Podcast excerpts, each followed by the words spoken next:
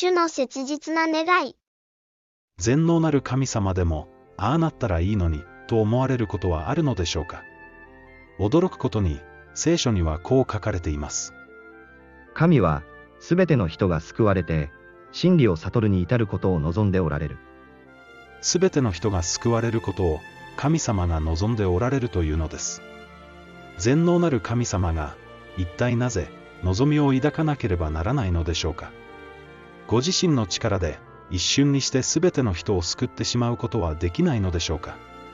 これについて、聖書が何と教えているか、きちんと確認してみましょう。予定説。以下のような聖句から、神は、救われる人と救われない人を、あらかじめ定めたのだと教える人たちがいます。神はあらかじめ知っておられる者たちを、さらに、巫女の形に似たものとしようとして、あらかじめ定めてくださった。この考え方を予定説と言います。もちろん、神様にはその権利がありますし、被造物である私たちがそれに文句を言うことはできません。しかしながら、私はこの考え方に同意しません。なぜなら、それは聖書の教えではないからです。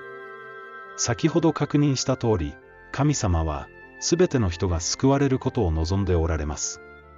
それに、聖書は、どのような人が救われるとしきりに教えているでしょうか？どのような人が救われるか。それは彼を信じる者が、すべて永遠の命を得るためである。神はその一人子を賜ったほどに、この世を愛してくださった。それは御子を信じる者が一人も滅びないで、永遠の命を得るためである。神が御子を世に使わされたのは、世を裁くためではなく、御子によって、この世が救われるためである。御子を信じる者は永遠の命を持つ。御子に従わない者は、命に預かることがないばかりか、神の怒りがその上にとどまるのである。御子を信じて従う者が救われる。それが聖書の教えです。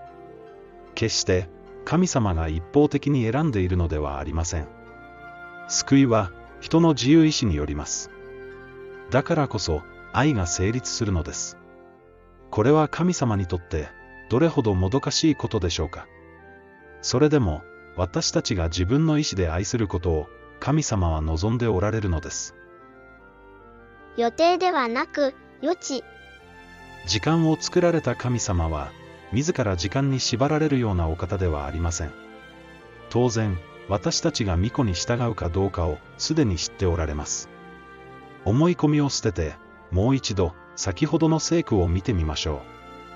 神はあらかじめ知っておられる者たちを、さらに、巫女の形に似たものとしようとして、あらかじめ定めてくださった。これは、予定ではなく、予知です。神様は、巫女に従う者が誰であるかをあらかじめ知っておられるので、それに応じて召されるというのです。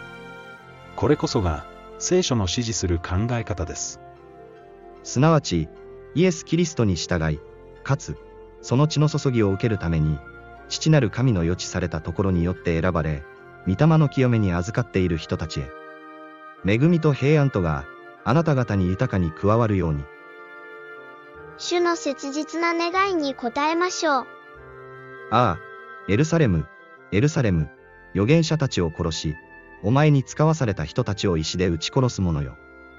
ちょうど、面取りが翼の下にそのヒナを集めるように、私はお前の子らを幾度集めようとしたことであろう。それなのに、お前たちは応じようとしなかった。選ぶのは私たちです。望んでおられるのは、神様の方です。神様は、すべての罪人を愛し、救われることを望んでおられます。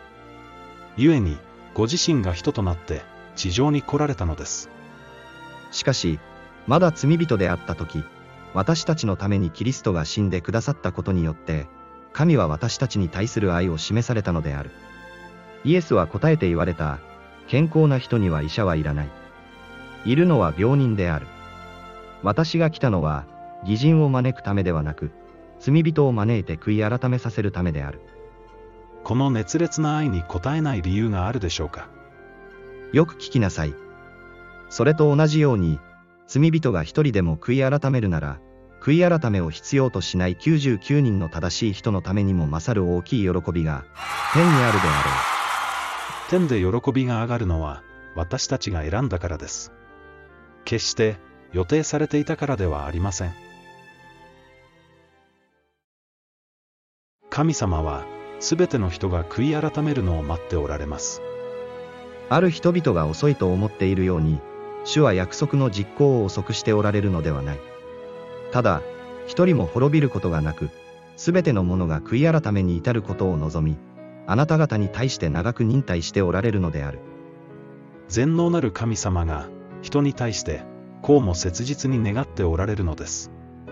もちろん神様は一瞬にして全ての人を信仰者に変えてしまうこともできるでしょう。しかしそれは信じさせたのであり、愛と服従の教養と変わりません。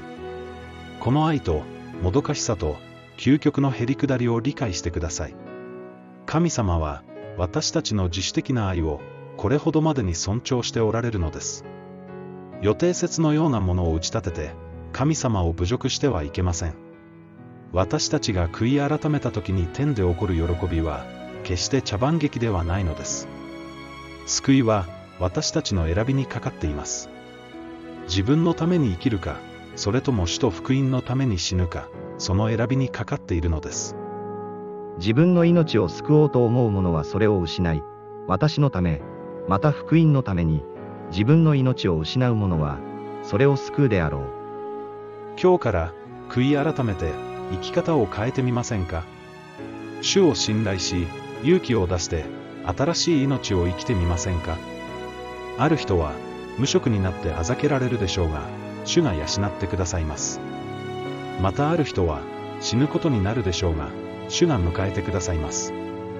何のために生まれたのでしょうか？何をして生きるのでしょうか？選ぶのはあなたです。主はあなたの選びを切実に待っておられます。間違った教えを捨て、本気で聖書に立ち返りましょう。正しいのはいつだって聖書だからです。